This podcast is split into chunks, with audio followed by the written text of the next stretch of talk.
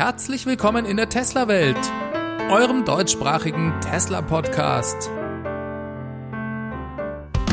Hier die Themen. Q3 Earnings Call. Tesla übertrifft alle Erwartungen. Und das Solar Glass Roof ist da.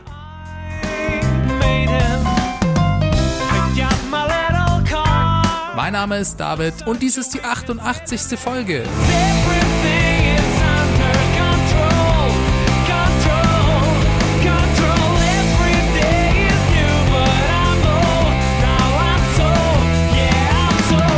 Hallo zusammen und herzlich willkommen zu einer großen Q3 Earnings Call Folge. Tesla hat's mal wieder geschafft, die Börse zu schockieren. Dieses Mal mit einem hervorragenden Ergebnis und mit guten Nachrichten an eigentlich allen Fronten. Und ich finde, dieser Earnings Call war schon was Besonderes. Das gab's bisher eigentlich noch nie, dass Tesla so ein Bombenquartal abgeliefert hat, das beim Ausblick auf die unmittelbare Zukunft subjektiv betrachtet einfach alles glänzend aussieht. Ein paar Dinge davon sind für uns eingefleischte Tesla-Fans keine große Überraschung. Trotzdem waren auch für mich ein paar nicht zu vorhersehende, echt fantastische News dabei. Und die Analysten an der Börse haben ja nochmal eine ganz andere Perspektive auf Tesla. Mit ihren eigenen Prognosen und Vorstellungen, naja, und ich finde, es herrscht an der Börse oft auch eine Dynamik, die nicht unbedingt immer alle eigentlich zur Verfügung stehenden Infos in ausreichender Form mit in Betracht zieht. Viele Dinge werden eben nicht mit in den Kurs oder in die Prognosen mit eingepreist. Das hat interessanterweise zur Folge, dass der Börsenkurs nicht nur auf ein gutes oder schlechtes Quartalsergebnis reagiert, sondern auch sehr stark darauf zu reagieren scheint, wie weit das Ergebnis neben den Prognosen der Börsenanalysten liegt. Galileo Russell, der den YouTube-Kanal Hyperchange betreibt, wenn ihr Englisch könnt, will ich den euch wärmstens empfehlen. Der beschäftigt sich ganz viel mit dem Börsenkurs von Tesla und der sagt immer, die Quartalsergebnisse einer Firma liegen nicht neben den Prognosen der Analysten, sondern eigentlich liegen die Prognosen immer neben der Wirklichkeit. Das trifft es ganz gut, finde ich. Natürlich hat Tesla aber auch im Q3 ein super Ergebnis abgeliefert. Die größte Überraschung war sicherlich, dass sie einen Gewinn ausweisen konnten. Das hatte die Börse absolut nicht erwartet. Tesla also wieder erwarten profitabel. Das und einige für uns zum Teil schon bekannte positiven Nachrichten haben im nachbörslichen Handel für einen Sprung des Aktienkurses von über 20 Prozent nach oben gesorgt. In den darauffolgenden Tagen ist die Aktie sogar noch höher gestiegen der Kurs fährt, wie so oft bei Tesla, gerade also wieder mal Achterbahn. Naja, und dieses Mal geht's steil nach oben. Wie immer, und das kennen treue Tesla-Welthörer bereits, hat Tesla nach Börsenschluss am letzten Mittwoch den sogenannten Brief an die Anleger mit allen Zahlen veröffentlicht und im Anschluss daran folgte dann der von uns allen mit Spannung erwartete Earnings Call. Für die unter euch, die das noch nicht kennen, das ist eine Telefonkonferenz mit dem obersten Tesla-Management und eine Auswahl von Börsenanalysten und Anlegern, in der die Ergebnisse des Quartals besprochen werden. Die Teilnehmenden dürfen hier das Tesla-Management zum aktuellen Stand der Dinge befragen. Für ein Börsenunternehmen untypischerweise nimmt Tesla aber auch Fragen von Kleinanlegern mit in die Frage- und Antwort-Session auf. Diese Fragen werden im Vorfeld des Calls über die Plattform say.com gesammelt. Ich werde mit euch zusammen durch den gesamten Call gehen und die wesentlichen News für euch zusammenfassen. Wie immer eröffnete Elon das Ganze mit einer Art Zusammenfassung des Quartals. Hier die wichtigsten Punkte, die ich neben den Erklärungen von Elon mit Infos aus dem Anlegerbrief für euch ergänze. Tesla hat es geschafft, im Quartal einen Allzeitrekord bei der Anzahl der gelieferten Fahrzeuge aufzustellen. 96.000 wurden im Q3 gebaut, 97.000 wurden sogar geliefert. Dann ließ Elon die erste Bombe platzen. Tesla konnte einen Nettogewinn von 143 Millionen Dollar ausweisen. Das entspricht einer operativen Marge von 4,1 Prozent. Die Marge auf die Fahrzeuge liegt bei 22,8 Prozent. Das entspricht einer deutlichen Verbesserung von den 18,9 Prozent im letzten Quartal. Dieses Finanzergebnis ist übrigens immer das sogenannte GAAP-Ergebnis. GAAP, das sind die General Accepted Accounting Principles, die in den USA an der Börse gelten. Kommen wir mal zum Cashflow. Also, wie viel Geld Tesla de facto aktuell zur Verfügung steht. Auch hier sehr gute Ergebnisse. Tesla konnte seine Geldreserven um 383 Millionen Dollar auf 5,3 Milliarden steigern. So viel Geld hatte Tesla noch nie. Der freie Cashflow, das ist der operative Cashflow minus die Capital Expenditures, also die Investitionen, beläuft sich auf 371 Millionen Dollar. Das dritte Quartal hat Tesla also Geld in die Kasse gespült. Sie haben mehr als je zuvor davon auf dem Konto und waren dabei auch noch profitabel. Interessanterweise war der Umsatz etwas rückläufig. 6,303 Milliarden Dollar versus 6,35 Milliarden Dollar im Q2, verglichen mit 6,8 Milliarden im Q3 2018. Da könnte man ja erstmal meinen, hey, was ist da los? Mehr Fahrzeuge verkauft als im Q3 2018 und weniger Umsatz gemacht. Aber auch das ist durchaus positiv zu sehen, da trotz weniger Umsatz ein Gewinn erzielt werden konnte. Das heißt, Tesla baut viel effizienter Fahrzeuge als vorher. Dass der Umsatz leicht sank, führe ich vor allem auf den niedrigeren Durchschnittsverkaufspreis der Fahrzeuge zurück. Es werden immer noch weniger Model S und X verkauft, und Tesla hat ja auch im Juli die Preise des Model 3 zum Teil drastisch gesenkt. Aber auch die Anzahl der Leasingfahrzeuge hat sich im Vergleich zum Q3 2018 verdreifacht. Und auch das wirkt sich dann eben negativ auf den Umsatz aus, da Tesla, wenn jemand ein Fahrzeug liest, nicht den Gesamtwert des Autos sich direkt als Plus in die Bücher schreiben kann. Den Umsatz muss man sich sowieso eher längerfristig ansehen und dann stellt man ganz schnell fest, dass dieser bei Tesla wenn man sich die vergangenen Jahre anschaut, massiv steigt. Und wir reden gleich auch noch über ein paar Punkte, warum der Umsatz auch in Zukunft weiter nach oben gehen dürfte. Die Sparte Tesla Energy hat ebenfalls noch nie so viel Speicher installiert wie in diesem Quartal. Insgesamt wurden 477 Megawattstunden Storage installiert, eine 15-prozentige Steigerung zum letzten Quartal und sogar ein Plus von 99 Prozent, wenn man das Vorjahresquartal hernimmt. Wobei damals natürlich wegen der Engpässe sehr viele Batteriezellen in die Fahrzeuge und nicht in die Storage-Produkte gingen. Im Anlegerbrief stand dazu noch ein Hinweis auf das vor kurzem eingeführte neue Megapack. Das ist ein Speicherblock mit 3 Megawattstunden Kapazität. Durch dieses neue Produkt kann Tesla bald noch günstiger Großprojekte realisieren. Das Megapack ist kompakter und kann deutlich schneller installiert werden. Erste Lieferungen sind für das nächste Quartal geplant. Das heißt, im Umkehrschluss, Tesla konnte das starke Wachstum des Storage-Segments sogar ohne das neue Megapack erreichen.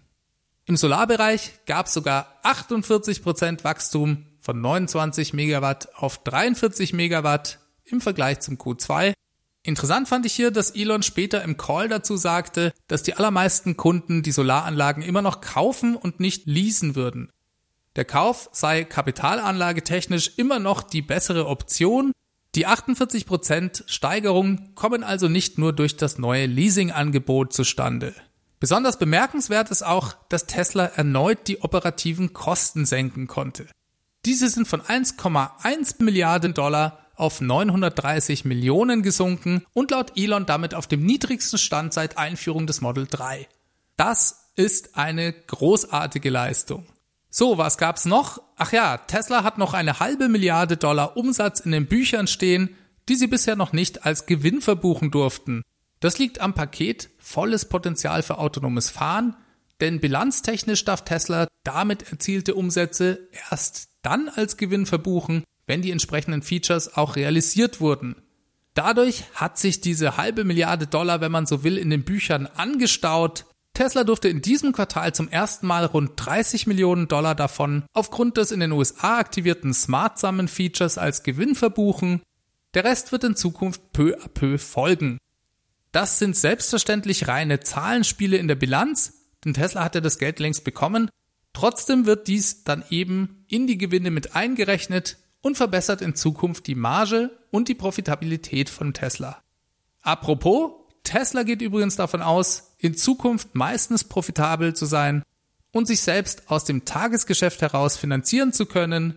Das soll meistens klappen, abgesehen von Quartalen, in denen zum Beispiel neue Fahrzeugprogramme eingeführt werden oder neue Produktionslinien in Betrieb gehen. Ja, das ist, glaube ich, auch nachvollziehbar, denn dann hat man ja bereits alle Kosten, ohne dass wirklich viele Autos gebaut werden. So, das waren jetzt ganz viele Zahlen. Im Anlegerbrief schreibt Tesla, dass 2019 vor allem unter dem Vorzeichen von Kostenoptimierung und Vorbereiten der nächsten großen Wachstumsphase stehe. Das ein Unterschied zu 2018, das durch den schwierigen Anlauf der Serienproduktion des Model 3 geprägt war.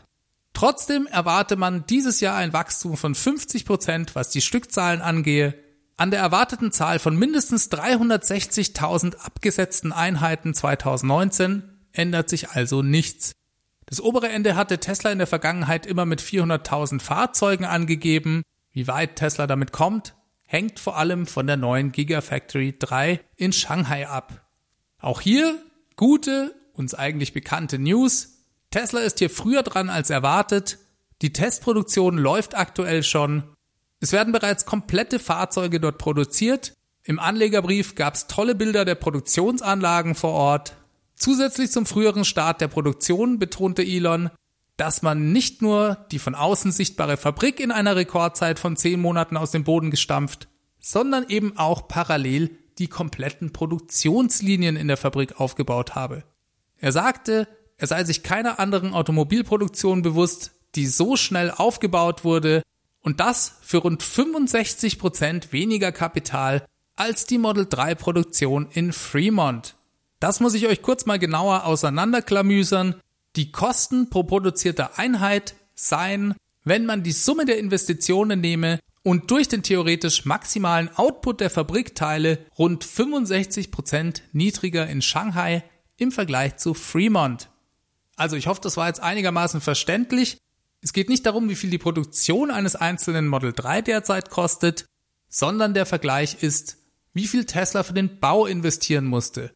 Warum ist das wichtig? Das ist deswegen super, weil es rosige Zeiten in Aussicht stellt, was die zukünftigen Margen auf die Fahrzeuge angeht. Das wird sich erst in den nächsten zwei, drei Jahren positiv auswirken und das liegt daran, wie solche Investitionen in der Bilanz verbucht werden. Denn wenn Tesla für eine neue Produktionslinie Roboter und Equipment kauft, dann taucht das nicht einfach alles als Batzen Geld unter den Ausgaben auf, sondern das wird über mehrere Jahre abgeschrieben und auf die Kosten pro Fahrzeug umgelegt. Das wirkt sich also dann eher langfristig auf die Marge bei der Model 3 Produktion aus. Naja, und wenn Tesla hier 65% weniger Geld abschreiben muss, dann belastet das eben zukünftig produzierte Model 3 deutlich weniger. Die Marge auf diese Fahrzeuge ist in der Folge besser. Das also eine äußerst positive Meldung, die sich eben aber erst in Zukunft bemerkbar machen wird. Kommen wir mal zur Model Y Produktion. Auch hier ist Tesla wie gerüchteweise bekannt, früher dran als erwartet. Die Produktion soll im Sommer 2020 losgehen, was ursprünglich für Herbst 2020 geplant war. Teslas interne Timeline ist sogar noch etwas optimistischer. Das deutete Elon zumindest an. Die Gerüchte von letzter Woche, von wegen Produktionsanlauf im Q1 2020, scheinen sich also zu bewahrheiten.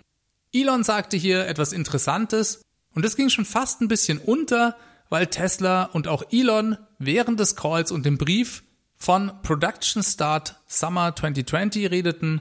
Als Elon aber nochmal explizit danach gefragt wurde, sagte er, dass man mit Production eigentlich Volume Production also Massenherstellung mit mehr als 1000 Einheiten pro Woche meine. Und das soll laut Elon spätestens im Sommer 2020 erreicht sein. Das eine weitere Bombe, wenn ihr mich fragt. Und ich hatte nicht den Eindruck, dass dies überall angekommen ist. Auch bei Model Y kann Tesla die Produktionslinien viel kapitaleffizienter bauen.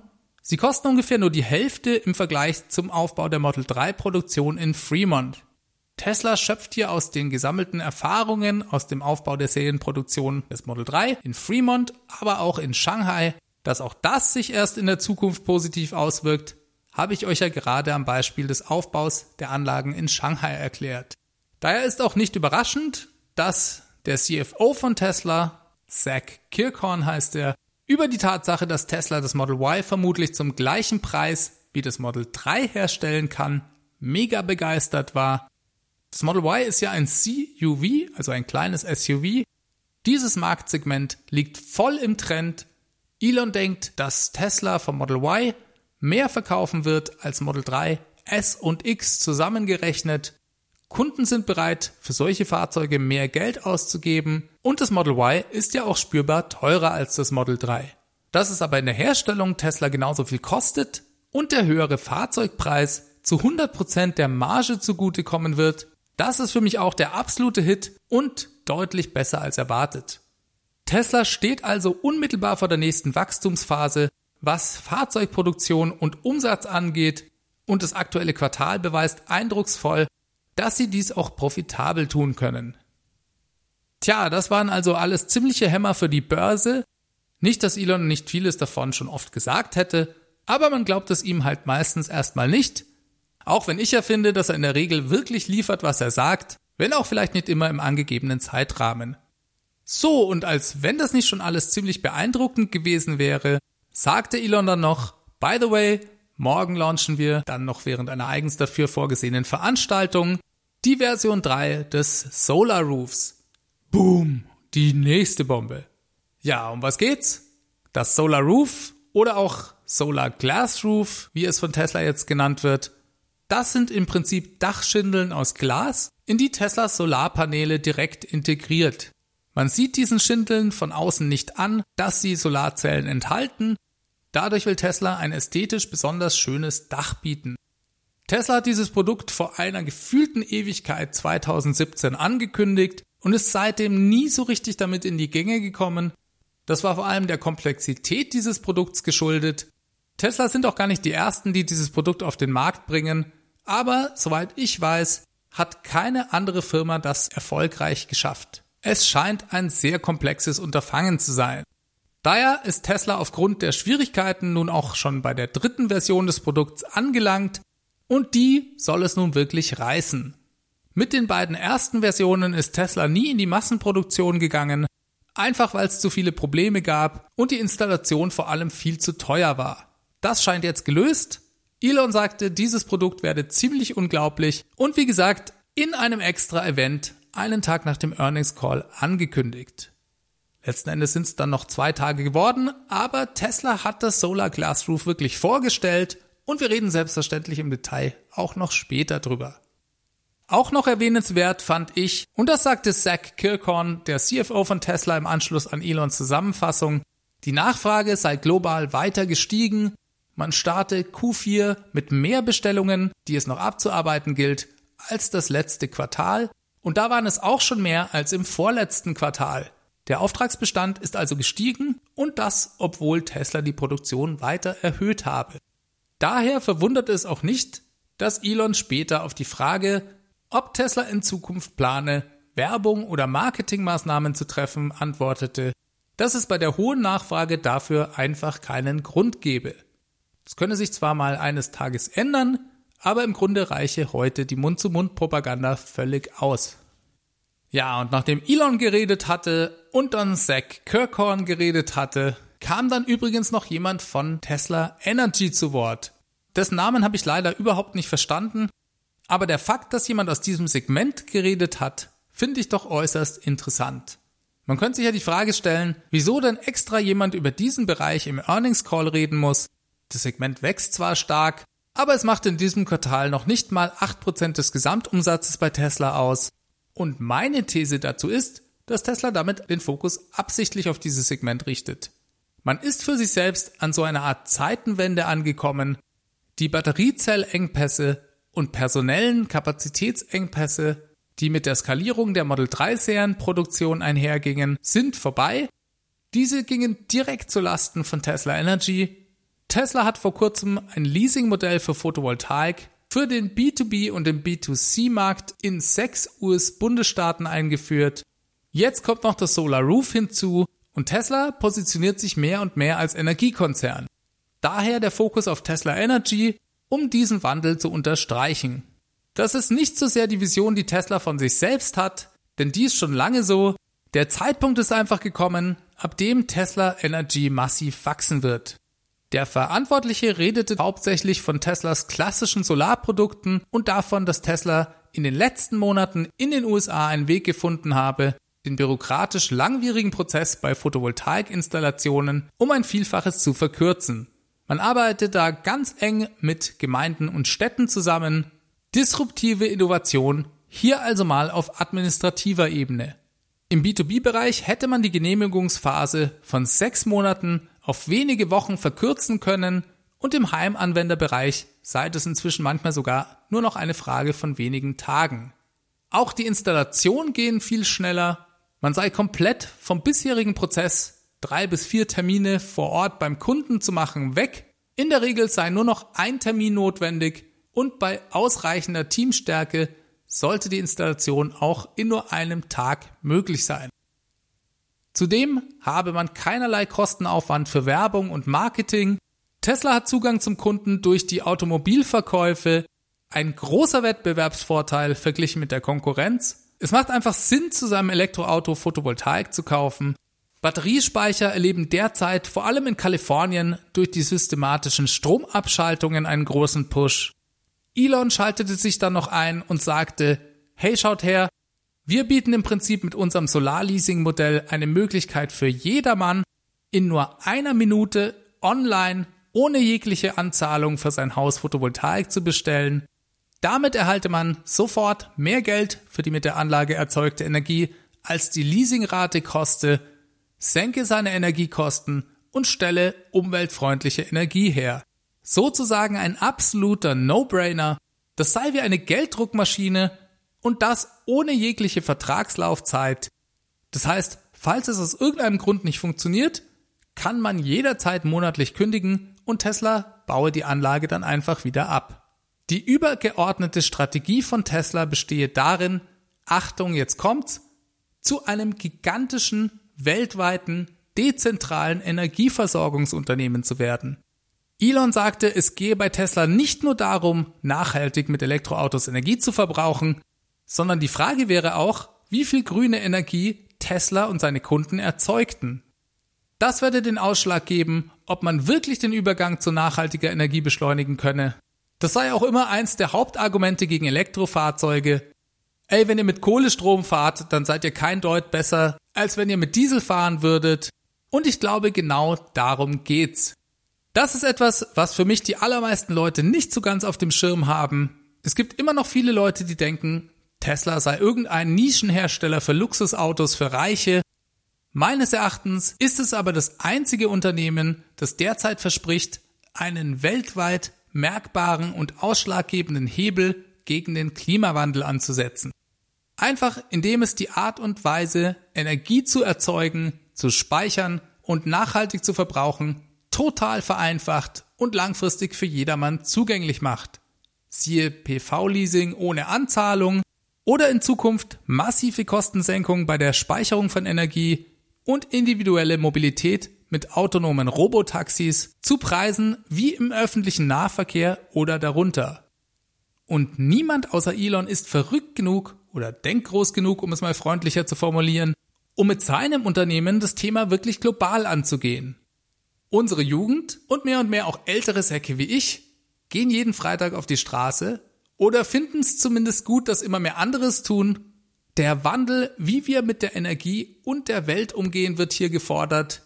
Tesla bietet hier Lösungen dafür an, durch Technologie und das mit globalem Ansatz. Das ist nur noch nicht zu jedem durchgesickert. Zu einem späteren Zeitpunkt im Earnings Call sagte Elon das auch nochmal ganz deutlich. Da wurde er gefragt, was seiner Meinung nach viele Leute an der Börse zum Thema Zukunft von Tesla falsch einschätzen. Und er antwortete, dass dies ganz klar die Tesla Energiesparte sei. Diese werde in Zukunft seiner Meinung nach mindestens genauso groß wie das Automobilgeschäft, eventuell größer. So, dann gab's noch ein Update zum Tesla Semi-Truck. Von dem haben wir ja schon lange nichts mehr gehört. Der Tesla Semi-Truck soll 2020, wenn auch in limitierter Stückzahl in Produktion gehen. Wo er gebaut werden soll, ist nicht bekannt. Hier schreibt Tesla im Anlegerbrief nur USA, aber nicht Fremont wie bei Model S, X, 3 und Y, ich tippe mal auf die mysteriöse Anlage von Tesla in Lathrop oder eben die Gigafactory 1 in Nevada. Wenn ich hier schon mal ein paar wilde Thesen spinnen darf, könnte ich mir sogar vorstellen, dass Tesla den Semi in der Gigafactory 1 baut. Das denke ich, weil er vier Model 3 Motoren und ein riesiges Battery Pack bekommen wird. Logistisch wäre es daher aus meiner Perspektive viel günstiger, ihn in der Gigafactory einzubauen. Dort werden ja sowohl die Model 3 Motoren als auch die Batteriezellen und die Packs gefertigt. Die ersten Exemplare, die Tesla ja sowieso selber für eigene Logistikzwecke verwenden will, könnte man dort direkt mit Batterien und Motoren vollpacken und nach Fremont fahren lassen. Den Pickup-Truck hingegen könnte Tesla sehr wohl vielleicht in Lathrop bauen. Aber das sind, wie gesagt, hier nur meine eigenen Spinnereien zu dem Thema. Gehen wir mal zurück zum Earnings Call. Tesla wird definitiv dieses Jahr noch einen Standort für die Gigafactory 4 in Europa bekannt geben. Produktionsstart soll hier übrigens 2021 sein. Und weil wir ja nicht ganz so schnell wie die Chinesen sind, ist meine These, dass sie hier vielleicht ein existierendes Gebäude kaufen. Zum Tesla Pickup Truck wollte Elon übrigens nicht mehr viel sagen. Lediglich, dass er denke, dass der Tesla Cybertruck, wie er ihn nannte, das beste Tesla-Produkt überhaupt werden könnte. Naja, das ist doch auch schon mal eine Ansage. So, und dann gab's noch ein kleines Feuerwerk an Ankündigungen. Tesla hat ja eben erst in seinem Online-Konfigurator die Reichweite des Standard Range Plus Model 3s von 240 auf 250 Meilen angehoben. Dazu steht im Anlegerbrief, dass dies durch effizientere Nutzung zustande komme und nicht etwa durch eine Veränderung an der Hardware oder am Battery Pack. Das ist schon mal super, denn damit kommt dies allen Besitzern zugute. Dann plant Tesla weitere Verbesserungen dieser Art bei der Reichweite und der Leistung in den nächsten paar Wochen und das für alle Model 3, alle Model S und alle Model X. Dies wird durch eine effizientere Motorensteuerung erreicht. Die Reichweite des Model S könnte laut Elon eventuell auf 380 Meilen steigen. Auch will Tesla per Software-Update schon bald mehr Spitzenleistung für alle Fahrzeuge erlauben. Bei Model 3 sollen es 5% mehr Leistung sein, bei Model S und X immerhin 3%. Das ist schon das zweite Mal, dass Tesla dies bei Model 3 tut. Im März 2018 gab es schon mal 5% mehr Leistung. Ursprünglich kam ja das Performance Model 3 mit einem Beschleunigungswert von 0 auf 100 in 3,5 Sekunden auf dem Markt.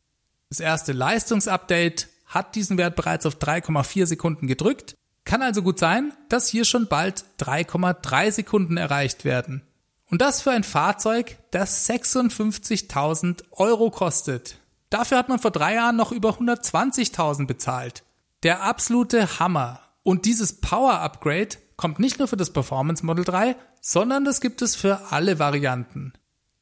Dann hat Tesla noch eine Verstärkung des Rekuperierens beim Bremsen in der Mache. Das sogenannte One-Pedal-Driving, also das Fahren nur mit dem Gaspedal, soll dadurch schon bald Realität werden. Auch das verbessert nochmal den Verbrauch, da ja bei Bremsen dann mehr Energie in das Battery Pack zurückgeführt wird. Das ist auch etwas, wo ich glaube, das haben sich viele Tesla-Fahrer gewünscht auch wenn ich persönlich zum Beispiel die Rekuperation im Model X im Vergleich zu unserer Zoe als gigantisch empfinde, im Model 3 ist sie aber ein bisschen schwächer. Naja, und prinzipiell ist natürlich eine Option, dass man das stärker einstellen kann, auf jeden Fall begrüßenswert. So, und dann dürfen sich auch noch alle Besitzer des Standard Range Plus Model 3s und des Standard Model 3s eine Runde freuen, denn für diese Modelle soll die Ladegeschwindigkeit am Supercharger per Update auch bald erhöht werden. Das Model 3 mit dem großen Battery Pack kann ja bis zu 250 kW laden. Bei dem kleineren Battery Pack des Standard Range Plus Model 3s hat Tesla die Ladegeschwindigkeit, wenn mich nicht alles täuscht, aber auf 100 kW begrenzt.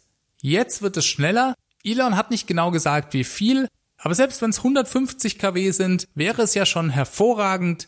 Das gibt's eben auch nur bei Tesla, dass Fahrzeuge nach dem Kauf signifikant besser werden und vor allem auch konkurrenzfähiger werden. Ich denke hier gerade an den ID3 von VW, der mit 100 kW Schnellladeleistung angekündigt ist. Da hat Tesla also in Zukunft auch mit der Basisvariante des Model 3 die Nase wieder mal vorn, noch bevor der ID3 überhaupt auf den Markt kommt. Naja, vielleicht kann VW ja da auch noch was machen. Zu wünschen wäre es Ihnen. So, habe ich was vergessen? Es gab noch ein paar Fragen an Elon, zum Beispiel zum Thema Full Self Driving. Da wurde gefragt, ob Tesla eventuell das Paket FSD, also Full Self Driving, mit kommenden Features und steigendem Preis aufsplitten oder den Preis senken wolle. Die Antwort ist nein. Elon denkt, das ist nicht notwendig. Kunden werden das gesamte Paket wollen. Zur weiteren Roadmap von Full Self Driving sagte er, man könne höchstwahrscheinlich eine Version mit allen wesentlichen Fähigkeiten, was Elon Feature Complete nennt, Ende 2019 einer Gruppe von ersten Testern in Teslas Early Access Programm zur Verfügung stellen. Insgesamt sieht Elon für das vollautonome Fahren drei Stufen vor. Die erste Stufe ist eine Version mit allen wesentlichen Fähigkeiten, eben eine Feature-Complete-Version. Dies bedeutet, dass das Fahrzeug in den meisten Fällen ohne Intervention des Fahrers von A nach B komme, auch innerorts mit Ampeln, Stoppschildererkennung, mit dem Handeln von komplexen Kreuzungen und so weiter. Allerdings müsse hier der Fahrer jederzeit eingreifen können, wie das ja im Moment auch bei Autopilot der Fall ist.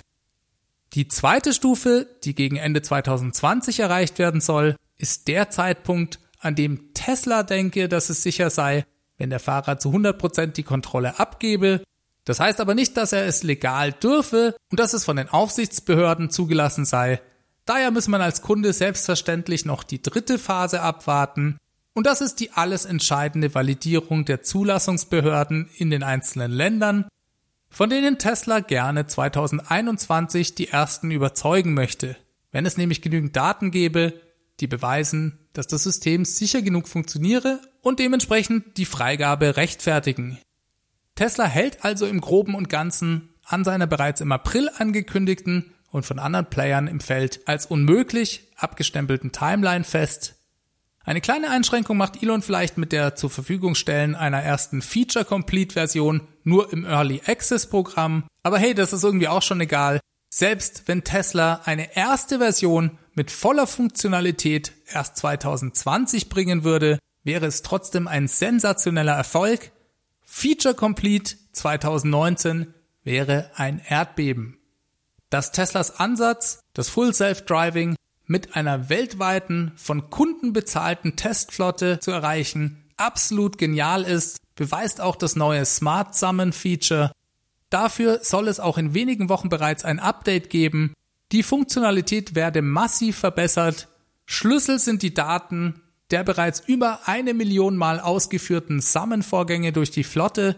Das Feature ist erst seit wenigen Wochen da und bisher ja auch nur in den USA oder vielleicht sogar in Kanada, das weiß ich gar nicht so genau. Trotzdem bereits über eine Million Mal benutzt und Tesla trainiert damit direkt das neuronale Netz dahinter. Ein Update folgt also sehr bald. Ach ja, und bevor ich es vergesse, noch ein kleiner Nachtrag zu Gigafactory 3. Elon bestätigte, dass das zweite, sich gerade im Bau befindliche Gebäude tatsächlich eine Batteriefabrik sei, in der Batteriezellen und Battery Packs hergestellt werden. Ihr erinnert euch an die letzte Folge, da habe ich genau noch über dieses Thema spekuliert. Jetzt wissen wir es also sicher. So, dann gab es auch noch eine Frage zu der kürzlich eingeführten Tesla-Versicherung. Tesla plant diese auf weitere Bundesstaaten in den USA und auch weltweit auszuweiten. Ein genauer Zeitplan ist nicht bekannt. Im Allgemeinen sei das Produkt recht gut angenommen worden. Viele Leute könnten hier zwischen 20 und 30 Prozent durch eine Versicherung direkt bei Tesla einsparen. Es ginge Tesla aber gar nicht unbedingt darum, besonders großen Marktanteil zu erreichen. Man wolle lediglich den Kunden eine Alternative anbieten, und sicherstellen, dass andere Versicherer nicht ungerechtfertigterweise extrem teure Prämien für Tesla-Fahrzeuge verlangen. So, was gab's noch? Ach ja, jemand fragte, ob die Marge auf in China produzierte Model 3 generell besser sei im Vergleich zu Fahrzeugen, die in Fremont gebaut werden. Man habe ja in China schließlich deutlich geringere Personalkosten und interessanterweise verneinte Tesla dies, ohne genauer zu erklären, warum das so ist. Das hat mich etwas überrascht, denn das sollte eigentlich schon einen Unterschied machen, finde ich. Viel mehr kann ich dazu jetzt aber auch nicht sagen. Ich sehe auch keinen Anlass für Tesla hier die Unwahrheit zu sagen. Ganz erklären kann ich es mir nicht. Man muss es aber einfach mal abwarten. Die gleiche Person stellte dann noch eine zweite sehr interessante Frage. Und zwar wollte sie wissen, ob es sein könnte, dass Tesla zukünftig Antriebe oder auch Batteriezellen an andere Hersteller verkaufe und nach dieser Frage war erstmal fast 30 Sekunden Schweigen im Walde. Dann antwortete Elon und sagte, dass dies durchaus mit der Mission von Tesla vereinbar sei. Man rede auch immer mal wieder mit anderen Automobilherstellern. Generell sei Tesla offen für solch eine Möglichkeit. Ja, und das klingt doch spannend, denn gerade das lange Schweigen am Anfang lässt doch vermuten, dass Tesla hier aktuell vielleicht mit dem ein oder anderen Automobilhersteller in Gesprächen ist. Elon hatte ja mal auf Twitter Mercedes vorgeschlagen, den Sprinter zu elektrifizieren. Von Daimler hat man dazu nichts gehört. wäre auf jeden Fall eine interessante Perspektive und eine tolle Möglichkeit. Aber auch das hängt selbstverständlich an der Skalierung der Batteriezellproduktion. Dann gab es noch eine Frage, und zwar in welchem Rahmen Tesla eine Kannibalisierung der Model 3 Verkäufe durch die Einführung des Model Y erwarte. Davon gehe man absolut nicht aus, gab es als Antwort, als das Tesla Model X eingeführt wurde, gingen viele Leute ebenfalls davon aus, dass sich das negativ auf Model S Verkäufe auswirken könnte. Das Gegenteil war der Fall. Es wurden im Anschluss an die Serienproduktion des Model X auch deutlich mehr Model S verkauft als vorher. Die Situation sei durchaus vergleichbar, deswegen macht sich Tesla hier keine Gedanken. Also ob die beiden Situationen wirklich vergleichbar sind, da bin ich mir nicht so ganz sicher. Auch das bleibt einfach mal abzuwarten. So, das war eigentlich alles Wesentliche zum Tesla Earnings Call. Wie schaut's denn bei euch aus? Seid ihr noch da? Könnt ihr noch? Naja, dann lasst uns doch noch ganz kurz über Teslas neues Solar Glass Roof reden. Denn das ist ein wichtiges neues Produkt, das Tesla zwei Tage nach dem Earnings Call in einer eigenen Telefonkonferenz vorgestellt hat. Tesla hat bei der Version 3, also bei dieser dritten Entwicklungsstufe des Produkts, so ziemlich alles geändert und auf den Kopf gestellt. Das macht sich zum Beispiel gleich bemerkbar, wenn man sich die Dimensionen der Dachschindeln anschaut. Diese sind jetzt deutlich größer geworden. Sie sind 38 cm breit und 1,14 Meter lang. Das sind die umgerechneten Werte. Tesla gibt es natürlich in Zoll an. Das sind 15 mal 45 Zoll. Die alten Version 2 Schindeln waren nur 8,5 mal 14 Zoll. Das entspricht 22 mal 36 Zentimetern. Die neuen Schindeln sind also flächenmäßig 5,5 mal so groß wie die alten. Naja, und das ist klar, dass man in der Folge weniger davon installieren muss und sich dadurch schon mal viel Zeit spart. Dann hat Tesla bei der Garantie ein paar Kompromisse schließen müssen. Hier gibt Tesla jetzt lediglich eine Standardgarantie von 25 Jahren, wie das wohl branchenüblich ist. Bei der vorhergehenden Version gab es ja teilweise eine unbegrenzte Garantie auf die Lebenszeit des Hauses. Dann ist man zum Beispiel auch eine Klasse schlechter geworden, wenn es um Hagelresistenz geht. Dafür ist man bei der Windresistenz immer noch in der allerbesten Klasse. Und ich denke, die Version 3 des Solar Roofs ist nach wie vor ein hervorragendes Produkt. Im Vergleich zu normalen Dachschindeln geht Tesla von einer dreimal besseren Qualität und Widerstandsfähigkeit gegen Bruch aus. Ja, und ich denke, der Punkt bei der Version 3 ist einfach die Vereinfachung aller Prozesse, um die Kosten runterzubringen. Das wird zum Beispiel bei den angebotenen Optionen schon deutlich, vor allem was die Dimensionierung angeht. Tesla bietet den Kunden hier nur eine einzige Option an, was die Leistung der Anlage angeht. Diese gestaltet Tesla in unterschiedlichen Gegenden anscheinend mal größer oder kleiner, aber zum Beispiel Leute, die in Kalifornien leben, bekommen definitiv immer nur dieselbe KW-Leistung installiert und können lediglich bei der Größe des Daches zwischen einem großen, mittleren und einem kleinen Dach wählen. Das hat dann aber immer die gleiche Leistung. Das finde ich persönlich ein bisschen seltsam, weil dem Kunden ja damit die freie Entscheidung über die Dimensionierung seiner Anlage genommen wird. Das schränkt einerseits natürlich ein auf der anderen Seite macht es es für Tesla auf jeden Fall deutlich einfacher. Und es gibt ja auch Märkte, in denen die Größe so einer Anlage zum Beispiel durch die Förderfähigkeit ebenfalls beschränkt wird. Ich meine zum Beispiel, dass dies in Frankreich der Fall ist. Wenn ich mich recht entsinne, darf man dort auf seinem Privathaus maximal 9 kW Peakleistung installieren, sonst bekommt man gar keine Förderung, beziehungsweise wird als Industriebetrieb gewertet und bekommt deutlich weniger. Ich nehme jetzt einfach mal an, dass Tesla solche Überlegungen in die Planung bereits mit einbezogen hat. Trotzdem ist dies natürlich eine gewisse Einschränkung. Das muss dann jeder für sich selbst entscheiden, ob das für ihn Sinn macht oder nicht. Kommen wir mal aber zum wohl wichtigsten Punkt. Tesla konnte mit der Version 3 ganz massiv die Preise nach unten bringen. Dem Block Electric liegen beispielsweise zwei Kostenvoranschläge für einen Tesla vor eine für die Version 2 und eine für die Version 3 für dasselbe Haus. Und hier war ein signifikanter Preisunterschied von 36 Prozent festzustellen. Ansonsten ist ein direkter Preisvergleich sehr kompliziert und nur eingeschränkt möglich, weil man die genauen Wattzahlen und Preise zwischen Version 2 und 3 nicht vergleichen kann. Aber auch von anderer Seite wurden Einsparungen zwischen 30 und 40 Prozent als durchaus realistisch beschrieben. Und damit wird dieses Produkt endlich richtig attraktiv Elon sagte, dass es auf jeden Fall günstiger sei, als wenn man sein Dach klassisch mit Schindeln decken lasse und zusätzlich Photovoltaik kaufen würde. Tesla will übrigens mit den Installationen ziemlich sofort beginnen und sehr schnell auf 1000 Dächer pro Woche skalieren. Das ist allerdings nur der erste Schritt. Langfristig redet Elon hier von 10.000 und auch von 20.000 Dächern pro Woche, was dann ungefähr einer Million Dächer pro Jahr entspräche. Elon sieht weltweit einen Markt von 100 Millionen Dächern und wenn das Skalieren einigermaßen klappt, dann wird, glaube ich, auch ganz schnell klar, dass dieses Produkt massiv für Umsatz bei Tesla sorgen könnte. Elon sagte, man werde schon ein paar Monate brauchen, um auf 1000 Dächer pro Woche zu kommen. Im Moment sehe aber alles recht gut aus. Man werde hier exponentiell wachsen können und vermutlich jeden Monat den Output verdoppeln. Elons Ziel sind Millionen von Dächern und selbst bei 1000 Dächern pro Woche könnte das für Tesla bereits 2020 ein paar Milliarden zusätzlichen Umsatz bedeuten. Teslas Fokus liegt bei dieser dritten Version, wie gesagt, auf der Vereinfachung der Produktion und auch auf der Vereinfachung aller Installationsprozesse. Zum Beispiel konnte die Anzahl der unterschiedlichen Teile und Arbeitsschritte um die Hälfte reduziert werden. Insgesamt soll eine Installation in nur acht Stunden möglich sein. Das ist zumindest erklärtes Ziel bei Tesla. Dies wird im Moment von Tesla-eigenen Teams erprobt und optimiert. Langfristig will Tesla das Produkt aber auch über zertifizierte Partner installieren lassen. Das ist auch notwendig, wenn sie zu den angekündigten 20.000 Dächern pro Woche kommen möchten. Elon geht in jedem Fall davon aus, dass es nicht an der Nachfrage scheitern wird.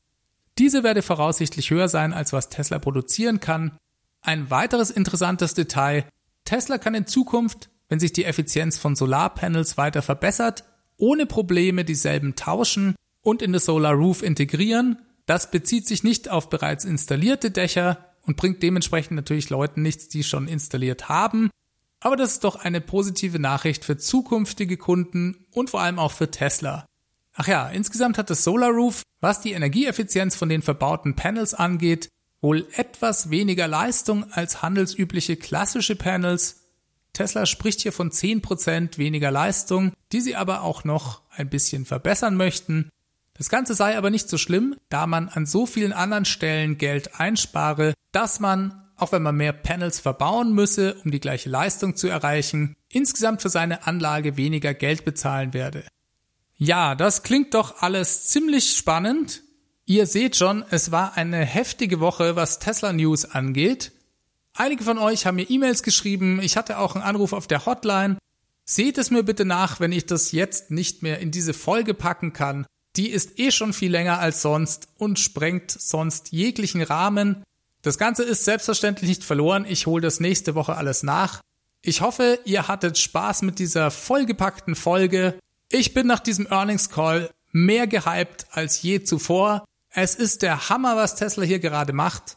Ich hoffe, es hat euch genauso gut gefallen wie mir und ihr hattet Spaß und schaltet nächste Woche wieder ein.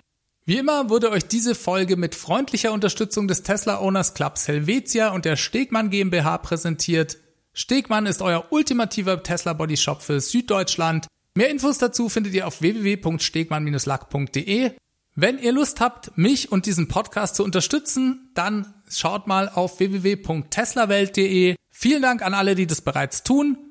Wenn ihr euch einen Tesla kauft, könnt ihr selbstverständlich meinen Referral Code benutzen. Der Link dazu ist ts.la slash david 63148. Ihr könnt mich auch unterstützen, indem ihr den Podcast auf iTunes bewertet oder in eurer Podcast-App. Und selbstverständlich freue ich mich über weitere E-Mails oder Beteiligung über die Tesla Welt Hotline. Das ist wie immer die 0211 9763 2363. Wir hören uns nächsten Mittwoch wieder. Ich wünsche euch bis dahin alles Gute.